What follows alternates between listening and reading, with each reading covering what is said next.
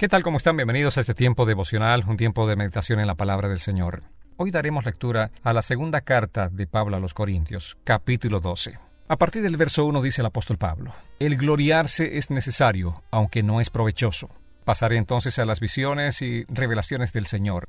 Conozco a un hombre en Cristo que hace 14 años, no sé si en el cuerpo, no sé si fuera del cuerpo, Dios lo sabe, el cual fue arrebatado hasta el tercer cielo y conozco a tal hombre, si en el cuerpo o fuera del cuerpo no lo sé, Dios lo sabe, que fue arrebatado al paraíso y escuchó palabras inefables que al hombre no se le permite expresar. De tal hombre sí me gloriaré, pero en cuanto a mí mismo, no me gloriaré sino en mis debilidades. Porque si quisiera gloriarme no sería insensato, pues diría la verdad, pero me abstengo de hacerlo para que nadie piense de mí más de lo que ve en mí u oye de mí. Y dada la extraordinaria grandeza de las revelaciones, por esta razón, para impedir que me enalteciera, me fue dada una espina en la carne, un mensajero de Satanás que me abofetee para que no me enaltezca. Acerca de esto tres veces he rogado al Señor para que lo quitara de mí, y Él me ha dicho, Te basta mi gracia, pues mi poder se perfecciona en la debilidad.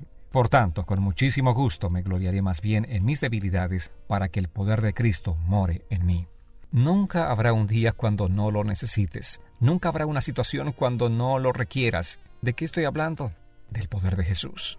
Sabía que solo existía una forma de ayudarlo. Era la única forma, pues no quería mi ayuda. Solo tenía cuatro años y ya había comenzado a negar sus debilidades. Deseaba desesperadamente ser independiente, fuerte y sabio, pero no lo era. Quería creer que no necesitaba las palabras sabias y los brazos fuertes de un padre, pero la realidad era que los necesitaba. Quería creer que sabía más de lo que realmente sabía y que tenía más aptitud de la que realmente tenía. Así que rechazó mi crianza una vez más. Fue entonces que lo entendí. Necesitaba experimentar su debilidad para que entonces me buscara pidiendo protección. Así que me alejé. No me alejé porque estuviera molesto con él o porque esa fuera la mejor manera de castigarlo. Me alejé lo suficiente porque lo amaba y era la forma en la que él buscaría y apreciaría mi amor. Sabía lo que pasaría, sabía que no podría hacerlo, sin importar qué tan fuerte luchara por ser independiente. Sabía que en algún momento se rendiría, admitiría su debilidad y buscaría mi ayuda. Cerca del mediodía después, escuché un ruido de sus pequeños pies al caminar por el pasillo. Se asomó por la esquina y dijo, No puedo hacerlo. ¿Qué quieres que haga por ti, papá? Le contesté, y entonces dijo las palabras precisas nacidas de su corazón, Necesito tu ayuda.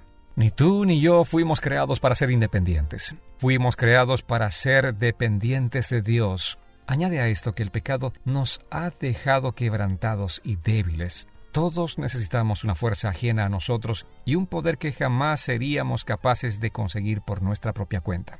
Dios, en su gracia, nos otorga su poder en la persona del Espíritu Santo, el cual vive dentro de cada uno de sus hijos. No nos deja solos en nuestra propia fuerza. Nos recuerda quiénes somos, qué necesitamos y qué hemos recibido. Dios dejará que experimentemos nuestras debilidades para que busquemos y celebremos la fortaleza que solo encontraremos en Él. Cuando Dios hace esto no lo hace en un acto de enojo, sino en respuesta a su tierna gracia paternal, la clase de gracia que tú y yo necesitamos hasta que haya terminado su obra en nuestras vidas. Padre, hoy venimos humillados delante de ti. Una vez más venimos ante ti para reconocer nuestras faltas. Son muchos nuestros pecados, pero llegamos al punto en el que no podemos vivir nuestra vida sin ti. Y este día venimos como pequeños niños ante su Padre, para reconocer nuestra debilidad, para reconocer nuestra incapacidad y decirte, papá, no puedo sin ti, ayúdame por favor. Y esa es nuestra súplica, Señor. Padre, no podemos hacer nada sin ti. Necesitamos tu fuerza y tu ayuda para todo. Gracias, Padre, por manifestarnos siempre ese tierno y compasivo amor. Te agradecemos en el nombre de Cristo Jesús. Amén. Que Dios te bendiga y camina este día tomado de la mano de tu Padre Celestial.